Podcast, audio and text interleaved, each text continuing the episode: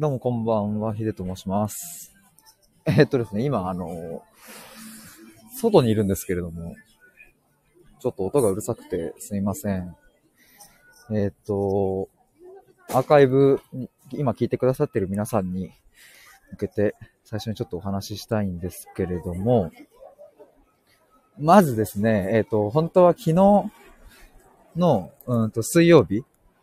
に、うんと、この定期ライブをやる予定だったんですが、急遽、ちょっとその予定が変わってですね、あの、こういう風な、翌日の形になってしまって、えっ、と、すみませんでした。まあでも今後もね、もしかしたら急に予定が入ってとかね、まあ予定入れてても忘れててみたいなことはあるかもしれないので、まあまあそういうこともあるよっていうことを思っていただけると 嬉しいなと思うんですけれども、はい。ということで、今日はですね、自己分析についてみんなで考えようっていう、えーライブをしたいと思ってます。ちょっと外の音がうるさくてすんません。なんでこんなことになってるかっていうとですね、今日、うーんと、1年間、あの、お世話になった友達 ?1 年間っていうかまあ、今年お世話になった友達と、その友達のお母さんとちょっと会うっていう予定があって、まあちょっとあの、ね、お礼も兼ねてね、本当にありがとうございましたっていう、お礼も兼ねて、ちょっと会う予定があって、で、それがどこであったかっていうと、新大久保なんですよ。今ちょっと音うるさくてすいません。ちょっとなるべく今歩いて移動しようと思うんですけども、ちょっと直前までその、うんと友達と、えっ、と、お母さんと会っていて、で、今年も本当にお世話になりましたっていう挨拶して、でもごめんなさい、ちょっと僕9時からあの、ライブ配信がありまして、みたいな。そもそも、そのお母さんとかもね、スタンド FM とか知らないから、説明がすごい難しくて。まあでもと、とりあえずちょっとライブ配信っていうのをやっていて、みたいな感じで、まあ、ちょっとなんとか説明をしてですね、まあそれで、今、あの、急遽、お店を抜けて、そしてこの、今、ライブに来たっていう感じですね。で、まあちょっとね、そう、まあそういう席だったんでね、少しお酒も飲んでるんですけれども、まあ、ちゃんとセーブ しましたので、全然頭はフル回転でいけると思います。まあ、ということで、えっと、本題に入りたいと思います。えっとですね、概要欄の方に、今アーカイブ聞いてくださっている方はですね、概要欄見ていただくと、えー今回話す内容についてざっくりまとめて、えーあるので、ぜひそちそちらを見ていただきたいんですけれども、えっと、今、えライブの方はですね、レターを表示していただけると、そこに、え書いてあります。で、今回話す内容をですね、えっと、最初に言っちゃうと、この一つ目が自己分析の重要性とは何か。えー二つ目がそもそも自己分析って何っていうところ。で、三つ目に自己とは何なのか。四つ目に分析とは何なのか。五つ目に自己分析は幸せにつながるということ。で、最後にフリートークをしたいというふうに思います。まあ、時間は、まあ、約1時間、22時までを想定してますので、えーよろしくお願いします。で、今ライブ聞いてくださってる方もですね、まあ、僕が一人でバーって話してるとコメントとかしづらいと思うんですけれども、あの、全然コメントも大歓迎ですし、えーむしろコメントとの対話を通していろいろ僕も考えたいなと思いますし、あとはですね、あのーえっ、と、レターをですね、もしくだされば、例えば、うんと僕が話した自己分析のね、仮にじゃ重要性、これこれこういうことがあると思います、みたいなことを言ったときに、え、でもそれってこうじゃないですか？とか、例えば、あと、うんと、こういう時はどう考えればいいですか？とか、何かそういう質問的な類のことがあったり、感想的なことがあれば、ぜひこの放送中に送っていただければですね、そのフリートークの時間に、そのレターをこの画面に表示して、えっ、と、それを、こう、話題にお話ししたいなというふうに思います。よろしくお願いします。なので、お気軽にコメントいただければと思います。さて、ということで、えっ、と、僕は、えっと、このまんまバーっと話しちゃっているので、今聞いてくださってる方もですね、あの、もし 途中でなんかあれば、あの、全然、あの、入れてもらって、入ってもらっていいので、えっ、ー、と、まあ、一緒に楽しんでいただければと思います。で、まず、一つ目、自己分析の重要性っていうところを、ちょっとお話ししようかなというふうに思います。あの前にだな、そもそも、前にだな、そもそもなんで今日この話をしようと思ったかっていうところを、うんと、超ざっくりお伝えすると、つい先日ですね、あの、僕のライブに就活生、現役就活生の方が入ってきてくださって、そこでいろいろこう、自己分析のこととかについて一緒にお話をしたんですね。で、まあその時に、やっぱりこう、自己分析大事だよねっていう、まあ、すごく当たり前のこと言ってるんですけど、っていう話にもなったし、僕自身ももっと自己分析のこと発信したいなって思ったんですよ。で、かねてから自己分析はやっぱり僕の中でテーマだったから、うん、それを発信したいなと思ってて、まあ、くしくもそういうふうに就活生の方から触発されたので、で、やってみようということになって、じゃあまず自己分析について発信するのであれば、そもそも僕が自己分析をどう捉えているのかとか、自己分析って何なのかとか、自己分析って本当に重要なのみたいなところを、まあお話ししようというふうに思って今回このテーマにしました。で、まず一つ目。まずはじゃあやっぱ自己分析の人が歩いてきたな。ちょっとお待ちくださいね。オズワルドが最初出てくるんだけど、オズワルドは確かに面白かったな。えー、っと、自己分析の重要性について、えー、なんですけれども、あ、ヒラリンさんこんばんは。どうも。どうもどうも。ありがとうございます。聞いていただきまして。今日は自己分析についてちょっとお話をしようと思って。あの、ちょっとまず最初はね、僕バーって話してるんですけれども、ご自由にコメントいただければと思います。自己分析の重要性をまずは、まずは知っていただかないと、そもそもこの後に話すようなこととか、そもそも今回のこの話題とかって、ね、あんまりこう、重要じゃなくなっちゃうから、そこを明確にしときたいなと思うんですけれども、えっ、ー、と、まあ、重要性はありますっていう、じゃあな、どんな重要性、ど、ど、なんで重要なのかっていう話なんですけれども、これはこの後、後ほど話そうと思っている幸せにつながるっていうテーマにやっぱり非常に深く密接に関わっているからっていうのが僕の中での答えですね。どこまで行っても、やっぱ自分は、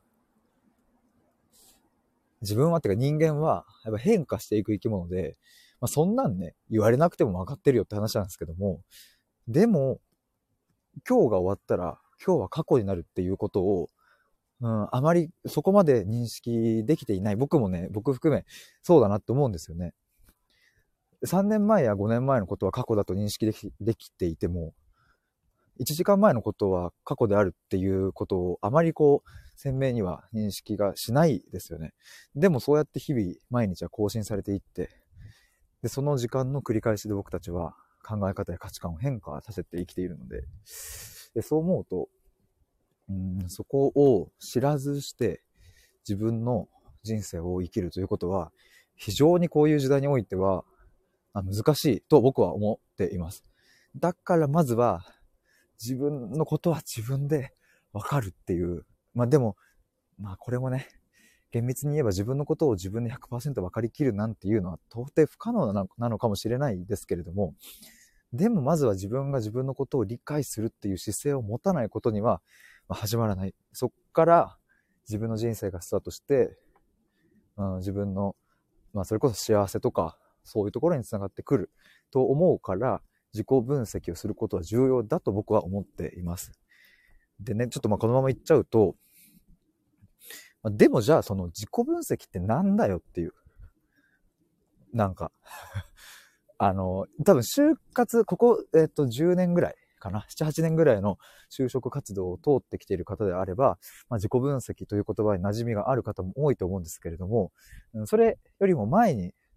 なので、年齢で言うと30代後半以降とかかな。ぐらいの方って自己分析っていう言葉自体にそもそも馴染みがないっていう方が多いと思うんですけれども、自己分析って何っていう。これは現役の就活生も、はたまた、うん、僕の親世代である、うん、60代の人でも、そこを鮮明に捉えてる人はもしかしたらあまり多くないんじゃないかなっていうことをなんか思いましてですね。まずはここから話そうっていうことをちょっと今日計画考えていました。で、今の僕の考え、結論、結論から言うと、自己分析とは自分の価値観を自分で知るということであるっていう、まあ、いた、至ってシンプルな、至ってシンプルな回答になるんですけれども、まあなんかそれだと、つかみどころがあるようでなさそうな感じがやっぱしますよね。まあなんか言いたいことはわかるとは思うんですけれども、でっていう話だと思うんで、そして、えっ、ー、と、これからですね、えっ、ー、と、まあタイムスケジュール的なところに書いた、概要欄に書いた3番目、事故とは何か、そして分析とは何かっていうところにちょっと入っていきたいなというふうに思います。今、ごめんなさい。新大久保からですね、ちょっと歩いて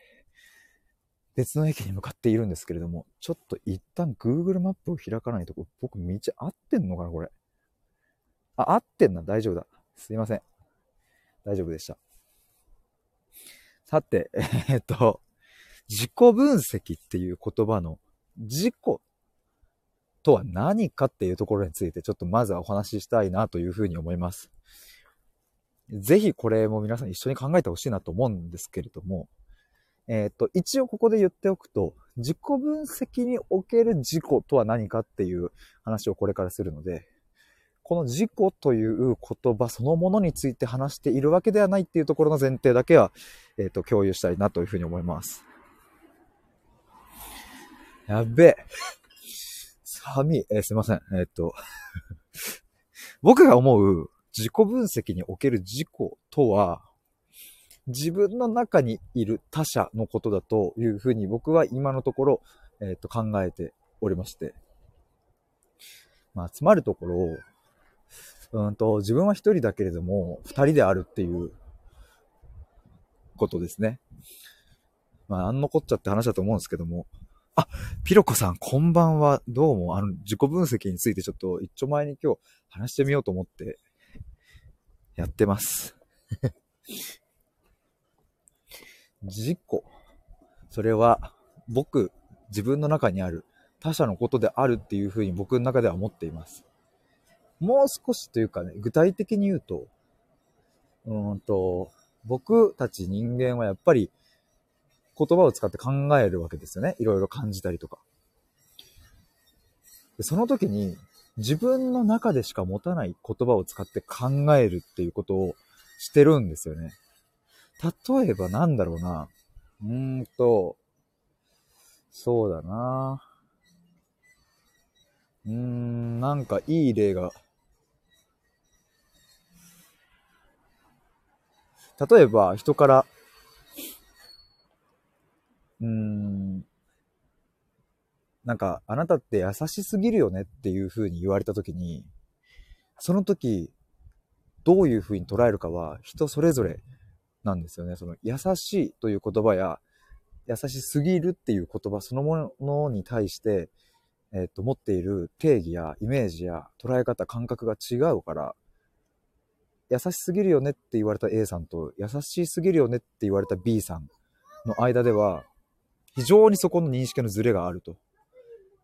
つまりその人が持ってる言葉のイメージで自分の思考が作られ、自分の価値観が作られていくから、自分の、うん、簡単に言えば心の中にいるもう一人の自分みたいなものが、日々、内的な、内側の内的な言葉を使って自分とコミュニケーションをしているっていうことになると思うんですよね。えっ、ー、と、キラリンさん、今日のコラボテーマと被ってる。あ、マジっすか？急に声でかくなっちゃってすいません。ね、コラボされてましたよね、キラリンさんとピロコさん。ピロコさん、なぜ他者という風に捉えてるのか知りたい。そうそう、もろかぶりですね。実行理解、本当に。え、ありがとうございます。なぜ他者というふうに捉えているのか。で言うとですね、うんと、僕の中で他者と置かなければ、この自己という 存在を捉えきることが僕の今の段階では難しいと思ってるからですね。そして今お伝えしたような、やっぱり人間それぞれの内的な言語、内側にある、その人特有の言葉の意味を用いて自分との対話をするから、そういう意味で言うと、自分の中に他者がいるっていうことを、認識することによって、自分の言葉の意味を正確に捉えることができるだろうというふうに思っているからです。白さんこんばんは。どうもちょっと自己分析について今日は 話しております。ちょっと外からなんですけれどもね、音がうるさくてすいません。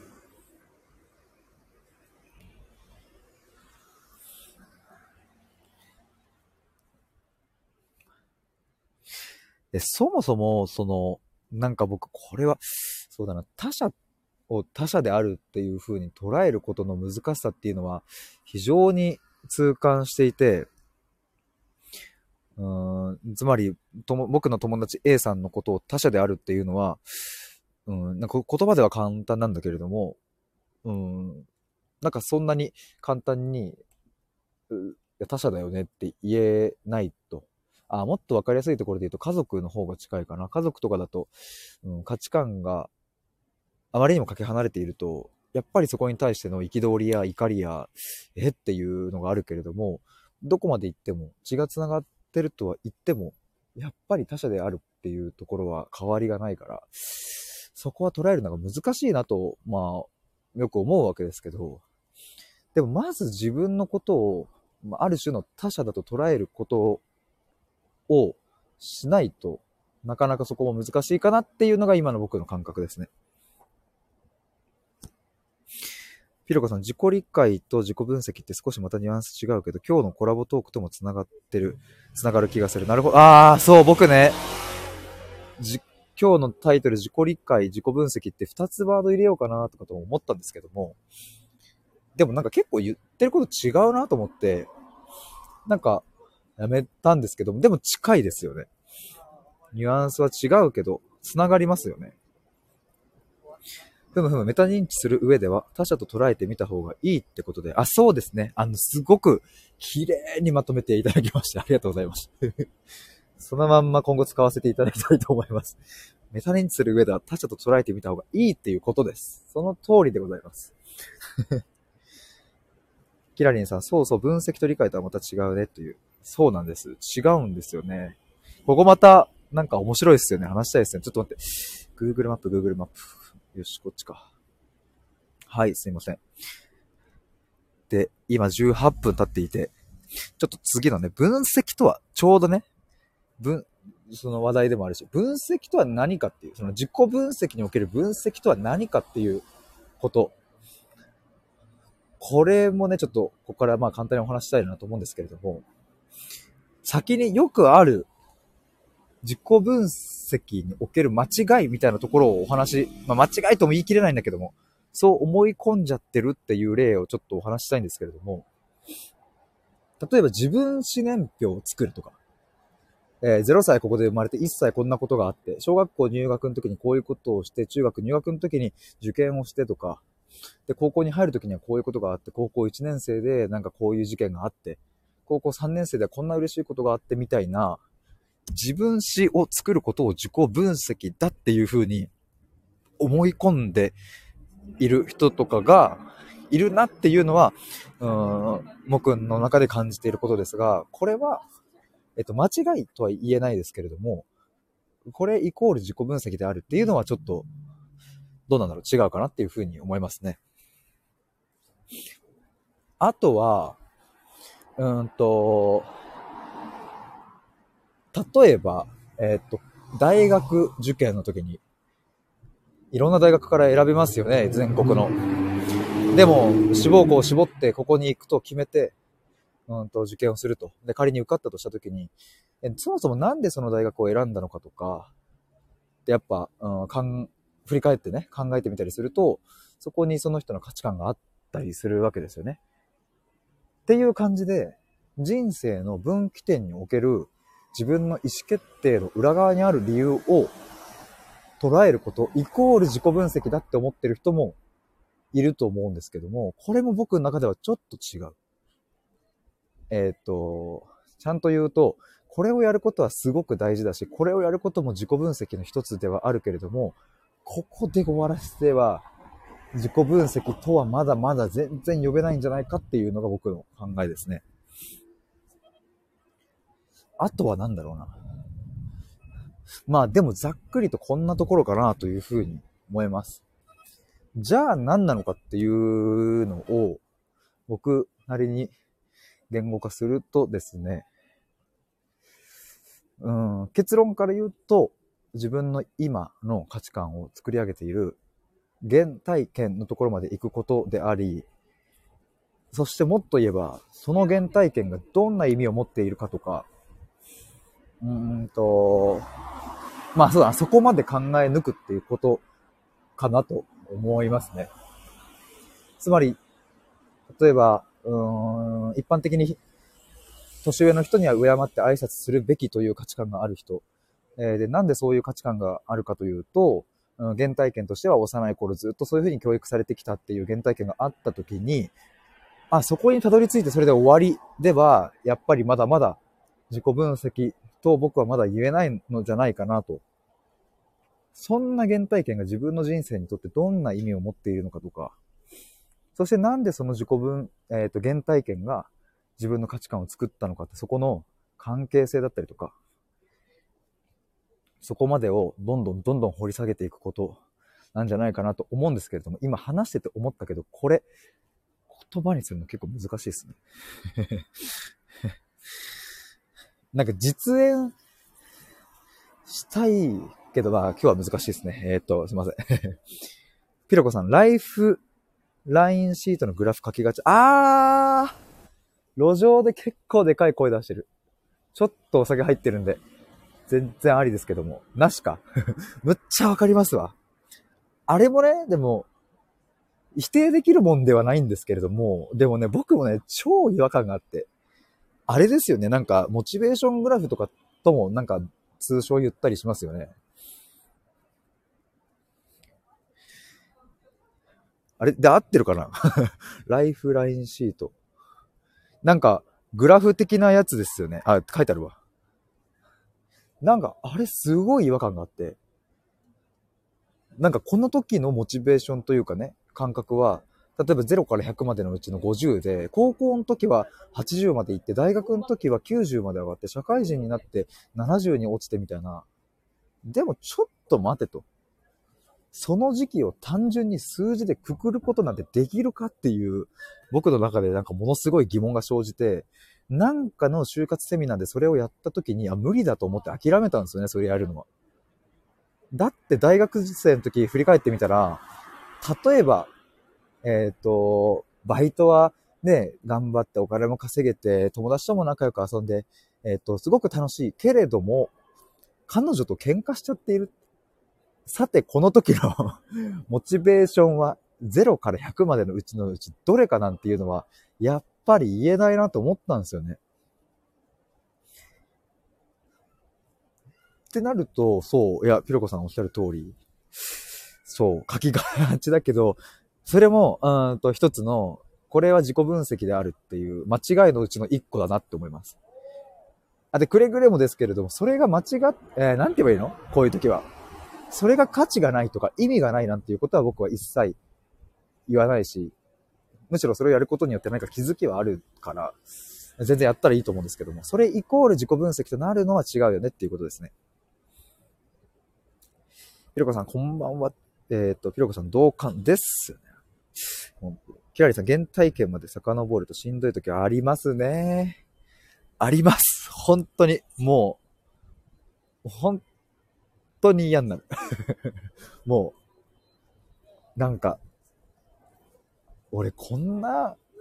人生でよかったのかなとか、あの時、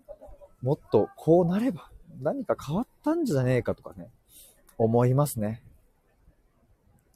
ピロコさん。そうそう、ああ、そういう、合ってますね。やっぱモチベーショングラフ的な。とりあえず波線かかせるやつ。私も全然やらない。えー、原体験の深掘りは、坂ぼ、遡りたくない過去があるとしんどいのわかる。ですよね。だからここは、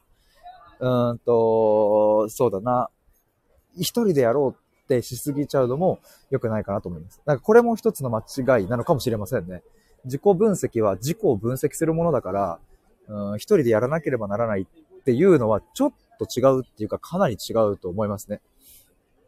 むしろ他の人とたくさん話してこそ、それこそ自己を捉えられるんじゃないかなと思うから。えー、あ、もちゃさん。皆さん皆さんこんばんは聞いてます。すごいうるさい。何語かわからないな。今ね、あれなんですよ。高田の馬場にいるんですよ。本当にうるさいな。ちょっとあの、人気のないとこに歩きたいと思います。えー、もちゃさんこんばんは。もちゃさん昼間もありがとうございました。というか。いやー、今25分。楽しくなってきちゃったな。いや、僕ね、あの、これ今日の冒頭にも言ったんですけども、あの、僕の親友の女の子がいるんですけども、その親友の女の子とその子のお母さんと、今日3人で新大久保で飯食ったんですよ。韓国系の。で、もうすっごい話弾んじゃって、で、そのお母さんが BTS 大好きで、で、BTS のどこがいいのかとか、魅力は何なのかとか、めちゃめちゃ聞きまくってて、で、気づいたらもう9時直前になってて、やべえってなって、すいません、ちょっと9時から配信があってって言って、配信って何ってなったんですけど、まあそこは頑張って説明して、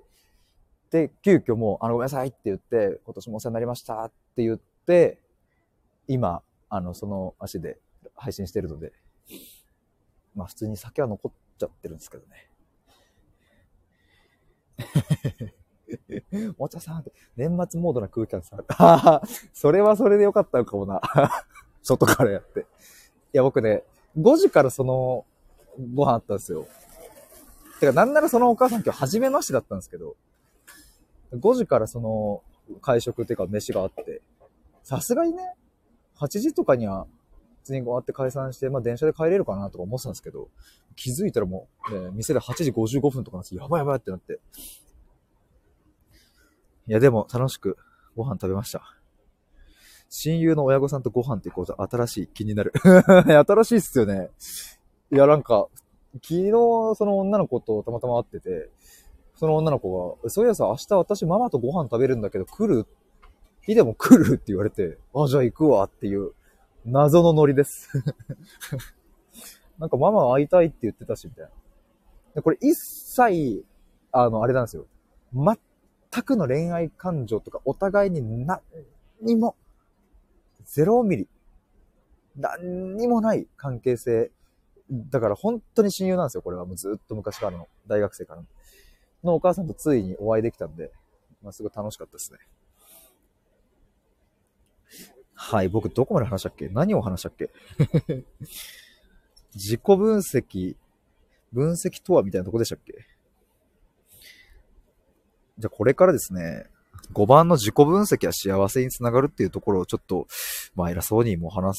したいなと思うんですけど、まあその後にですね、なんかちょっとフリートークしつつ、まああと、なんか、あのー、なんだっけ、レターとかもらったりとかコメントもらったりとかしたいなと思うんですけど、なんか今の時点で、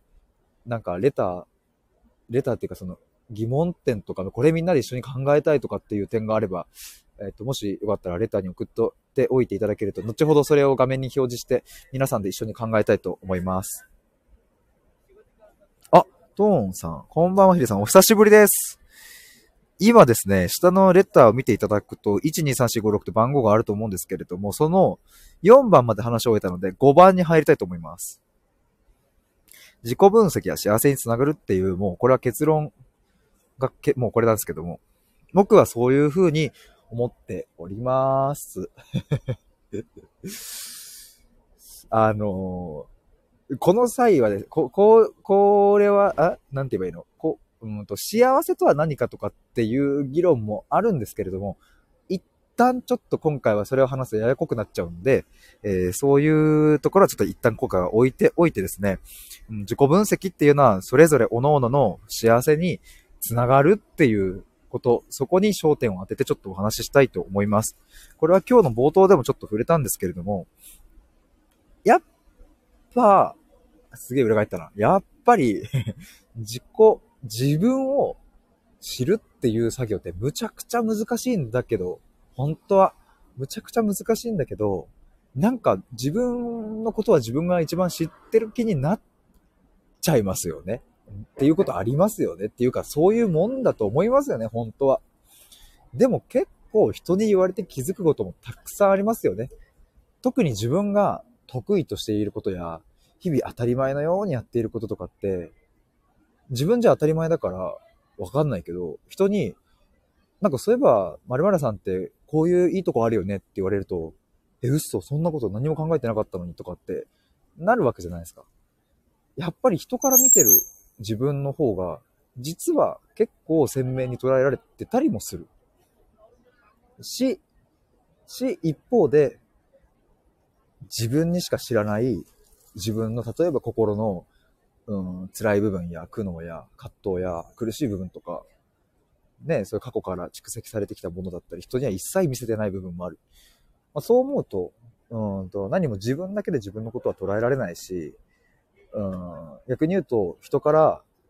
自分のことを100%わかるなんていうことはやっぱり不可能であるっていうことがあると思うんですけれども。まあ改めて結論を、に戻ると、結局でも自己分析は幸せにつながるっていうことになると思うんですよ。なぜならやっぱり自分が何に心ときめいて、どんな人生を送りたくて、どういう風に生きていたくて、何を味わっていたくて、そしてどういう風に死んでいきたいかなんていうことを、自分が知らなければ、その通りにはやっぱりならないなって僕は思うんですよね。なんか今ちょっとバーって話してるんで、なんか、ちょっと辻褄というか、なんか論理がなんかちょっと自分で合ってるのかよくわかんないですけども、なんか、でもちょっと皆さん感じ取っていただけると嬉しいです。あのね、ちょっとね、やっぱね、お酒も入ってること言い訳にはしちゃダメですね。でも、いい感じで気持ちよく今話してますよ。もちゃさん、人と話している時に自分から出てくる言葉にハッとします。あ、わかりますよ、それ。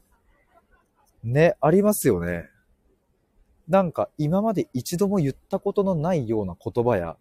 今まで一度も人に、そして自分すらも気づいてないような考えが、人との対話を通して出てくるときってありますよね。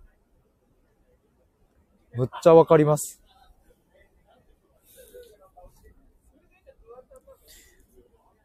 ひろこさん、ジョハリの窓の盲点をいつも思い出す。なるほど。フィードバックも大事だし、他者を通じて引き出される自分って面白い。ジョハリの窓の盲点？盲点って何でしたっけ？ジョハリの窓自体はわかるんですけれど、盲点っていうのなんかありましたっけ？まあでも、ちょっと説明 していただくとちょっとあれ、ちょっとめんどくさいと 思うので、あの、ちょっと後でちょっと僕もググってみたいと思いますが、皆さんもぜひこのジョハリの窓、あの、ご存知ない方はググってみてください。自分、もちゃさん、自分一人で向き合ってても出てこない言葉とか、いや、あります、あります、あります。だからやっぱり自己分析っていう言葉に引っ張られて、自分で自分のことを分析しなきゃって思っちゃうとちょっともったいないなって思いますね。むしろ僕は自己分析の手法としては、一番僕にとっていいなって思うのは人と話す、人と対話するなんで、うん、もちろんノートに書いたりとか、いろいろ感情を書き出してみたりとかすることも、うん、したことはありますけれども、まあ僕はあんまりそれはできなかったななんか、あんまり面白くないなと思って、人と話す方向にシフトしていきましたけれども、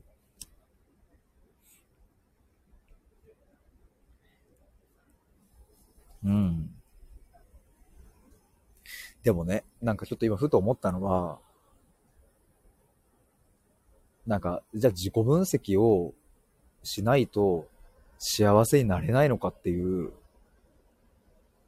ことに、うん、なんか逆に言えばね。でも決してそんなことはないと思うんですけれども、ただ、それってどういうことかっていうと、いや、俺自己分析したことないけど幸せだよって言ってる人がこの世の中には多分たくさんいるからっていうことですよね。でも、僕の感覚だと、いや、俺自己分析とかしたことないなとか、いや、私生まれてこの方自己分析なんてやろうと思ったことも一度もないわ、みたいなことを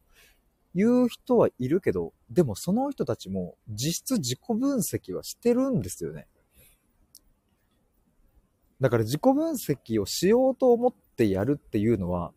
あくまでここ数年、いや、5、6年かな、その就職活動において自己分析大事とかね、そういう書籍がたくさん出たりとかしてきたから、自己分析をするっていう、そもそものそういう言葉が生まれたけれども、うんま、僕の親とか60代ぐらいの人たちって自己分析っていう言葉で書店で探してもやっぱ本がなかったような時代だから、そもそも自己分析をするなんていう感覚はないんですけれども、でも、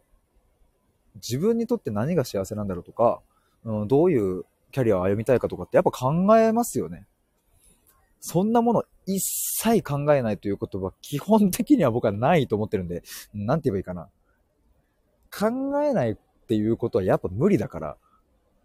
人間はやっぱ思考できちゃうから、うん、そういう意味においては、まあ、人類皆自己分析はしていると思うんですけれども、まあ、ただとはいえ、その考え方だったり、考えるべき焦点の当て方だったりっていうのは人それぞれ違うから、それを、うん、自己分析という体系的なものに今まとまっているっていうのは、もしかしたらそれは非常に価値があるものかなとは思ってるんですけれども。すっげえベラベラしちゃってすいません。ピロコさん、他人が分かってて自分が分かって、あー、なるほど、あ、それを、そっかそうそういう、そこを盲点って呼ぶってことですね。なるほど、なるほど。ね、でもそれさ、まさにでも、あれですよね、さっきの、こういういいとこあるよね、とかって言われた時に、え、嘘、人からそんな風に見えてんの？私、みたいな。その部分とかっすよね。キラリンさん、子供に言われてハッとすることはとても多い。ストレートに述べるので。もちゃさん、キラリンさんわかります。ピロコンさん、ほんと子供のリアクションって素直ですよね。ねえ、やっぱそうですよね。なんかね、だから僕も身近にね、その、なんか子供、ちっちゃい子供とかがあのいないので、あんまり触れ合う機会ないんですけども、今日、あの、シャトレーゼに並んでて 急に、シャトレーゼ、なんで並んでたかっていうと、今日のその、あの、お会いしたお母さんにちょっとね、あの、お菓子でも買ってこうと思って、シャトレーゼに並んでたんですよ。そしたら僕のちょうど前に、に、その赤ちゃんを抱っこしてる、お母さんがいて、で、ね、その赤ちゃんがすっげえガン見してくるから、僕もめっちゃガン見したんですよ。その赤ちゃん。可愛いから。ずっとお互いにガン見し合ってたんですけど、なんかね、すんごい素直な、キュートな、ピュアな、なんか、そういう感情を感じて僕すごい幸せなになってたんですよね。あの、シャトレーゼで。たまんないなと思って。その赤ちゃんは決して何か言葉を発しているわけでもないし、ニコニコするわけでもなく、ただ僕の目をもう、ガン見じーっとガン見してるだけなのに、なんかね、すごい会話ができたような感覚に今日陥ってびっくりしました。なんか、なんかこいつ言って、こいつって言っちゃったよ。なんかこいつ言ってるぞっていう、この赤ちゃん。でもなんかあの素直さ、ストレートさみたいなのが、ごめんなさい、ちょっと話それちゃいましたね。もちゃさん、財布でもあります。自分から出てくる言葉、過去コメント含めてにハッとする。あー、わかりますよ。まさに僕は今、こういう風に皆さんからコメントいただいて、もうもちろんこういうのってね、その流れは決めててもね、台本とか決めてるわけじゃないので、そこでいただいたコメントとともにこう対話を通していくんですけれども、なんかね、ハッとするときありますよね。そして、サトシさんこんばんは。久しぶりに来れてありがとうございます。お久しぶりです。サトシさん、大白さん、サトシさん、サトシさんっていう。おう、もう、こんばんは。今ですね、この下のレターにある5番のところを話していたんですけれども、まあなんかもうそろそろフリートークに入りつつ、できればいいかななんて思っております。えっ、ー、とですね、なんかこう、自己分析とか、まあ自己分析に限らずでもいいんですけれども、何かこのテーマ考えたいとかね。まあ今日は自己分析だから自己分析の方がいいのかな。まあ何でも OK です。なんかもしここまでで聞いていただいた中で疑問に思ったことや感想や、この点どうなのとかっていうのを、今、せっかくあの皆さんたくさん来ていただいているので、なんかそこでちょっとこう、ね、レターをこの下に表示して、みんなで一緒に考えたら面白いなと思うので、もしあれば送っていただけると嬉しいです。で、ちょっとそのレターが来るまでは僕が適当にフリートークしたりとか、あとコメントいただいた中でなんか対話していきたいなっていうふうに思います。ちょっと今、静かなとこ来れたんで、音なんかうるさくないですかね？大丈夫ですかね？マジで年末だからね、本当に、ちょっと人がすごいな。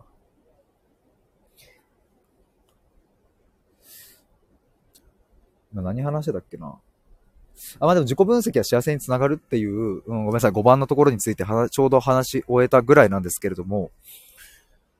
でも、そう、あ、そうだそうだ。自己分析しないとじゃあ幸せじゃないのかっていう問題とかね。でも僕の中での結論はさっきも言いましたが、自己分析をしないっていうのは物理的にはあんまりないんじゃないかっていう。つまり自己分析をしてるっていう風に自分で認識してる人もいるし、認識してない人もいるっていう、ただそれだけのことなんじゃねっていう。なんかね、僕、うん、過去の就活とかをこう思い返すと、いわゆる社会的に成功してる人たちとかの言葉をね、聞いた、なんかこう講演会とかでね、聞いたときに、いやなんか僕、あんま考えてないですけどね、とか、例えばなんか質問を受けたときに、ああ、そっか。でも俺、なんかあれだな、なんか、うん、自分でやりたいようにやってたらここまで来ちゃったみたいなことをさらっと言う、まず冒頭に言って、まあでも、みたいな。これこれこうでこうで、ああでああで、こうでこうで、ああでああで、こうでこうで、ああでああで、だと思うんですよね、みたいな。あ、結局あるんかいみたいな僕はいつも思ってたんですけど。なんかありませんか？こういうの。特に有名な人にありがちな僕は勝手に思うんですよね。講演会でね、客席からこう、勇気を振り絞って、はじめまして、ヒデと申しますみたいな。僕はあんましたことないけど、これこれこうで、こうだと思うんですけども、どう思いますか？あー、まあ、こんな感じじゃないですかね。うん。まあでも、みたいなね。だ結構考えてるんですよ。てか間違いなく考えてなきゃそのポジションにはいけないし、うん、考えてなかったら、いわゆる社会的成功なんてつかめないから、それは考えてるんですよ。でもそれを自己分析っていう言葉に当てはめるかどうかは本当に人それぞれっていう。えー、っと、サトシさん。それを自己分析と呼ぶかどうかとかね。いや、本当に。だから自己分析ってね、結構だから就活から僕は湧いてきたような言葉、僕の感覚だとね、僕の20代の周りだと自己分析っていうと、やっぱり就活のワードっていう風になってくるんで、うん、だから、なんか就活っぽさがどうしても否めないんですよね。だからそれでね、僕より年上の人に自己分析、例えばしたことありますかっていうと、いや、それはないよって言うんですけども、まあ、自己分析って平たく言えば考えるっていうことだと思うんでね。星野蓮さん、こんばんは。どうも。はじめましてですかね。アイコンが柑橘系の中にパイナップルがありますね。かわいいですね。どうもよろしくお願いす、よろしくお願いします。わかりました。えっ、ー、と、キラリンさん自己分析してないっていうのは、それは美人が何も努力してないっていうのと似てるかも、確かに。むちゃくちゃわかりやすい。確かに。確かに。まあね、それもある種日本人のなんかね、謙遜みたいなとこもあるのかもしれないけど、えっ、ー、と、ちょっと、星野蓮さんこんばんはということで、ちょっとレターをいただきました。ありがとうございます。はい、ちょっと今レターをいただきましたので、画面に表示いたしました。ちょっとアーカイブで聞いていただいている人のためにもですね、ちょっとまずこれ読ませていただこうかなというふうに思います。いただいたのがですね、自己分析をして幸せになりたいと感じた場合、何から始めたらいいと思いますかという質問ですね。ありがとうございます。あの、ぜひ皆さんも、あの、これ一緒に考えようっていう僕、実はそんなコンセプトでこのライブをやっておりますので、ぜひざっくばらんになんか皆さん感じることバンバン、バンバンコメントをください。佐藤さん、こっちから見てそれはどう見ても自己分析でしょうと思っても、相手がそうじゃないと言うならそこを聞いていく必要もあるかなと思いますね。そうですね。そこを聞いていくとね、あ、僕にとってはそれって自己分析だなって思えることがね、別にできればまあそれはもうそれでいいわけだしね。なんかいい、いいというか、別にそれを無理やり自己分析だって言わなくていいわけだからね。でも僕も聞いていきたいなと思いますね。もちさんこんばんは。一緒に考えようということで。自己分析をして幸せになりたいと感じた場合、何から始めたらいいと思いますか？小森さんこんばんは。どうも。ありがとうございます。毎度毎度来ていただきまして。今はですね、下に表示しているこのレターのについてちょっと考えようということでやっております。分析という言葉に引っかかる人もいるかもしれないと、サトシさんが。確かに。だから僕ね、自己分析という言葉に変わる何かをずっとね、探してるんですけれども、でも自己理解とはちょっとまたニュアンスがね、これさっきも話題に出たんですけども違うからね、なんとも言えないんですけれども、えー、っと、ちょっとこのレターのご質問に戻ると、何から始めたらいいと思いますか？これはね、ちょっと待ってください。星野蓮さん、自分の感情を素直に受け止める。いいっすね。え、これ、あれですよね。このレターへのっていうことですよね。むちゃくちゃいいっすね。コモリンさんも自分を受け入れることからですかね。いいっすね。自分を受け入れたりとか、自分の感情を素直に受け止めるっていうのは、例えばどうしたらできるようになりますか？もしあれば、これ僕も知りたいですね。星野蓮さん、小森さん。自分の感情を素直に受け止めるということを意識した瞬間に、でき、僕はね、なかなかそんなすぐにはできないなっていうタイプだなって自分で思うんですけれども。どうしたらできるんでしょうか？そこもまた考えたいですね。誰かに自分の、佐藤さん、誰かに自分の気持ちを聞いてもらうことからかな？いや、もうそうっすね。いや、本当に。僕もそこからスタートするかなとかって思ったりしますけれども。果たしてどうすれば誰かに自分の気持ちを聞いてもらえるんでしょうかね。そして自分の気持ちをやっぱり出すっていうところをどうすればできるんでしょうかね。サトシさんみたいな方に、うん、僕も運よく出会えたから、うん、あ、サトシさんに話したいとか、サトシさんだったら聞いてくれるかもっていうふうにね、運よく思えて、運よくご連絡が取れて、運よく話せるっていうことはあるかもしれないけれども、なかなかね、そういう出会いもなかったりとか、そもそも自分の内側にあるものを出すっていうのがね、難しかったりもしますもんね。えっ、ー、と、自己、ピロコさん、自己需要は自己理解や自己分析よりも難易度高いもの。そうっすよね。そうっすよね。あ、ショットさん、ピロコさん、こんばんは。小森さん、こんばんは。この人なら聞いてくれるという人に出会う努力。どうしたらいいんでしょうか？ごめんなさい。僕ね、あの、考えようって言っちゃってるからね、あの、ずっと考える方向に 持ってっちゃうけど、ごめんなさい。でも、楽しくなっちゃうっすね。自己需要はセルフコンパッションという領地をぜひ。へえ、せ、あの、これ前僕、ピロコさんにちょっと聞いたかもな。へえ、ちょっと、スクショタイム、場所。スクショしました。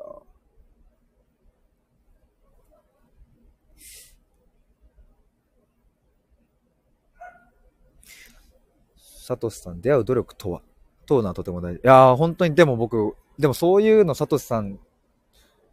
でも、サトさんだからこそ、俺、今、僕今聞けたっていうのはあるかも。なんか なんかね、出会う努力って何ですかっていう質問に対して、いやいや、そんなんね、別に SNS だってあるし、自分の人づてだってあるし、何でもできるでしょっていう風な答えが返ってきちゃうなって思うとね、やっぱ僕はね、質問できないから、でも、サトさんだから聞けた。あ、アパちゃんさん。就活、こんばんは。あの、あれです。あの、今日僕冒頭にお話ししたんですけれども、そう、就活生の方ってね。あの、このアパちゃんさんです。はい。そう、冒頭でお話しした方、ご本人様です。そう、この方が前僕のライブに来てくださって、そこで自己分析が話題となり、そして僕は、あの、今日この自己分析という題名のもとライブを開くに至ったという、そんな流れでした。どうもありがとうございます。サトシさん、出会うべき人に出会うための努力とは？ね、いや、これちょっと面白いですね。考えたいですね。自己分析の話題されて嬉しいです。あー、おー、いや、本当に。今なんかすげえ 変な声出たな すいません、あの、本当に、いや、こちらこそありがとうなんですけど。いやー、楽しく話してます。ありがとうございます。えー、ピロコさん、自己需要の仕方は、例えば自分にとって受け入れづらい自己について、信頼できる人に打ち明け、人にまず肯定してもらうこと。なるほど。でもやっぱり信頼できる人に出会うっていうところ、結構ポイントですよね。アパちゃんさん、もっと早く来たらよかったら。あ、でもあれです。あの、アーカイブを残すので、もしお時間がお暇な時あれば聞いてくださると嬉しいです。ずっと残すんでね、これは。アパちゃんさん、こんばんは。もちゃさん、こんばんは。深めていただき嬉しいです。アパちゃんさん、こんばんは。二度目ましてか。二度目ましてですね。二度目ですね、ピロコさん。佐藤さん、出会いたい人に出会える人と出会えない人に、え、出会いたい人に出会える人と出会えない人に違いがあるとしたらどんなことか。うーん。面白い問いですね。どんな、違いがあるとしたらどんなことか。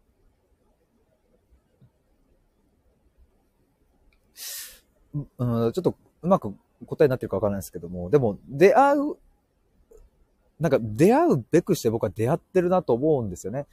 例えばその、学校とかでね、こうなんか、ちょっとふと不意に何かをきっかけに話すことがあったとしても、その関係性が続くかどうかっていうのは、そのお互いのそれまで蓄積されてきた考え方や価値観や、うん、性格が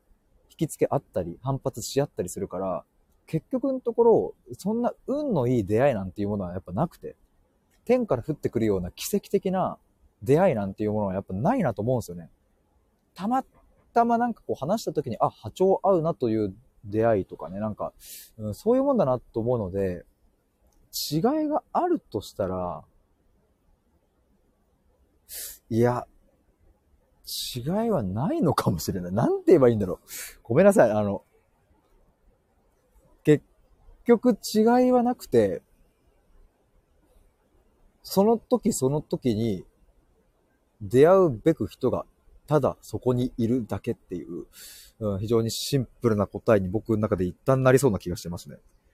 コモリンさん、人との違いを差別じゃなくて区別して明らかに認める。諦める。いや、いい言葉ですよね。明らかに認める、諦めるっていうね。諦めるってね、そう、諦むとか、あの、そう、明らかに認めるとか、明らかに見極めるみたいなところから語源として来てるとかっていう風に言いますもんね。ハクさん、サトシさんワクワクします。ハクさん、僕もです。アバちゃんさん、出会いたい人って例えば、どんな、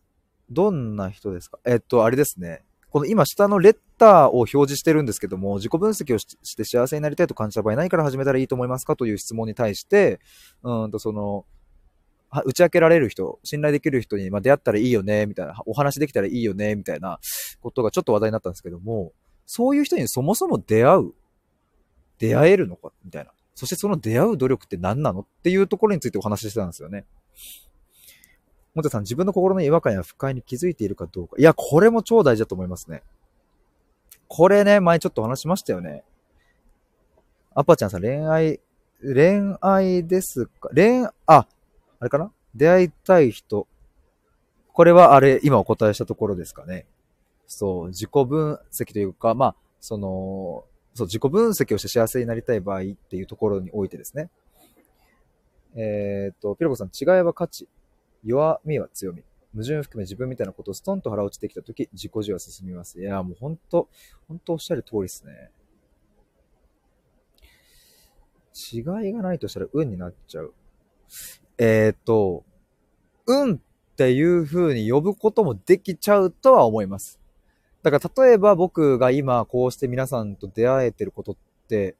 運だなとも思うんですけれども、ただ、なんて言うんだろうな。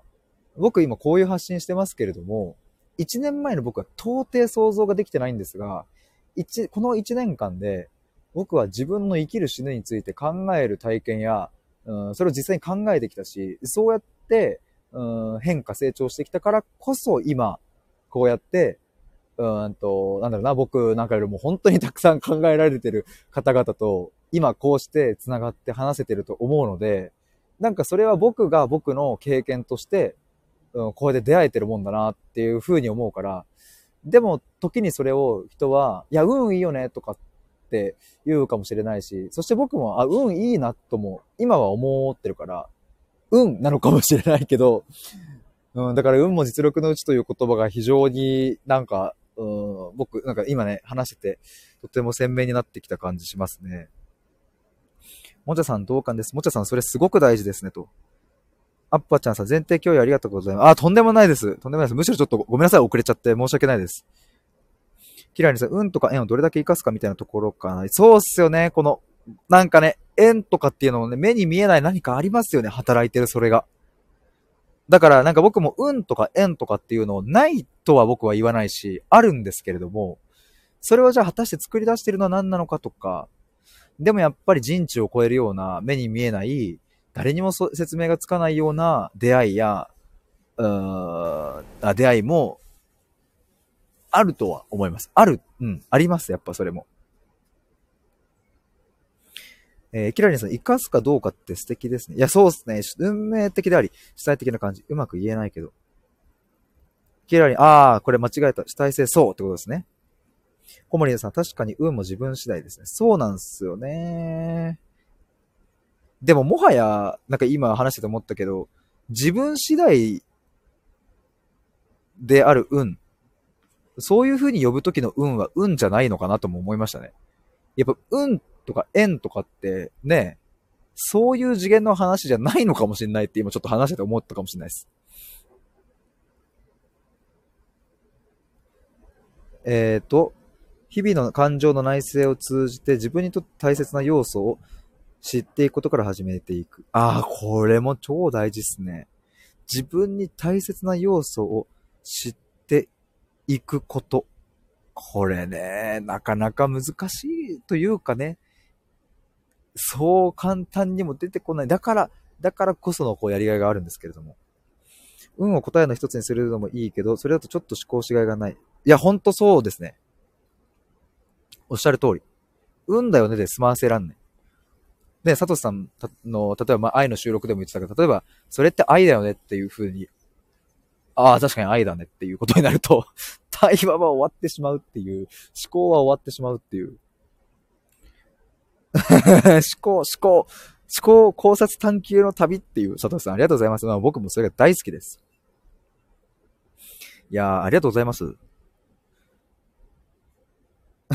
ギラニさん、思考しがいたい。思考したいってことですね。自己分、いや、ちょっと待ってください。これ自己分析をして幸せになりたいと感じた場合、何から始めたらいいと思いますかというレターをいただいて、僕まだね、僕の答えはそういえば言っていなかったんですけれども、うんとね、幸せ、やっぱ、やっぱそうだな。自己分析をして幸せになりたいと感じた場合、まず始めることは、幸せが何かを考えることかもしれないですね。そして、なんで幸せになりたいのかとかも考えることかもしれない。いやいや、なんで幸せになりたいかなんて、そんなみんな幸せになりたいに決まってんじゃんっていう話もあるんですけれども、それはもちろん不幸になりたいって心から望んでる人はいないと思いますが、でもそもそも人はなんで幸せになりたいと望むのかっていう、そこから考えるっていうことをすると、いいかなって僕は思いました。これを、この質問をいただいたときに。なんで幸せになりたいんですかねっていう。でもなんかすごいヘリクスみたいなこと僕今言っちゃってますけれども、でも幸せについて考えることとかってそれぐらいのなんか深さというか、それぐらいの壮大なことだったりもするかなとは思うのでね。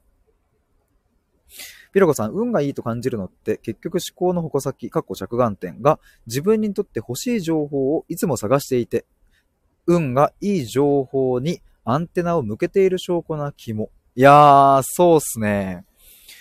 だからね、なんだっけ、前田裕二さんとか、最終面接とかで、運がいいタイプですかって確か聞くみたいなことなんかのメディアで言ってたと思うんですけども、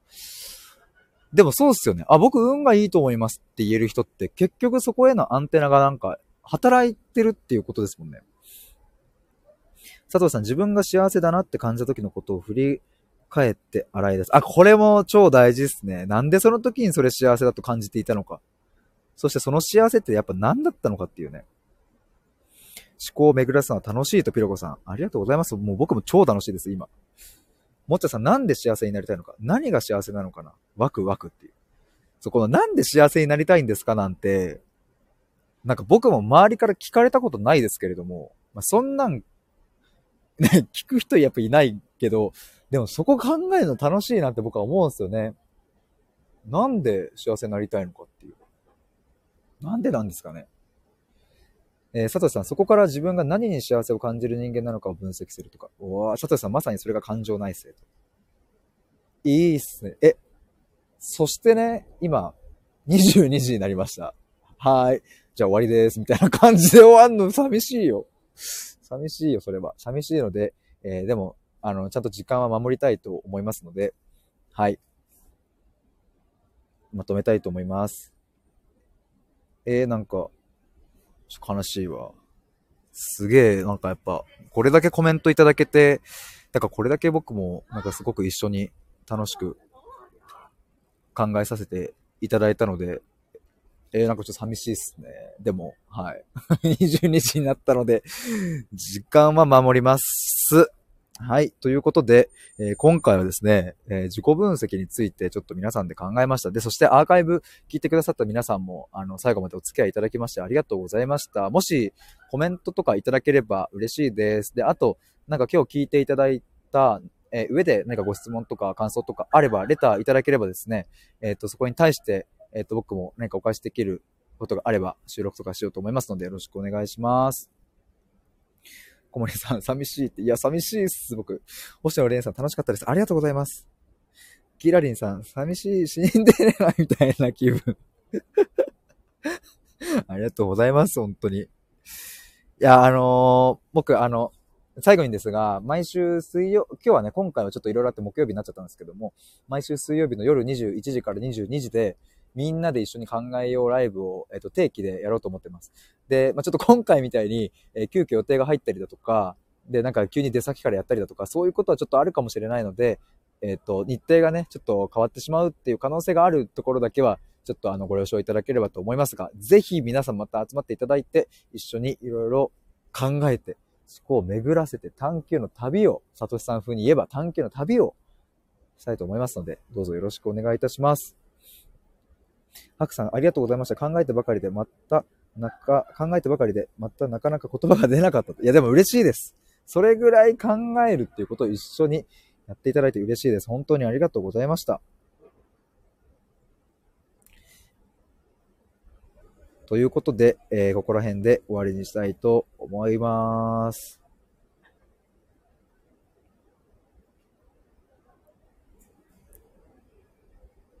ではでは、失礼します。ありがとうございました。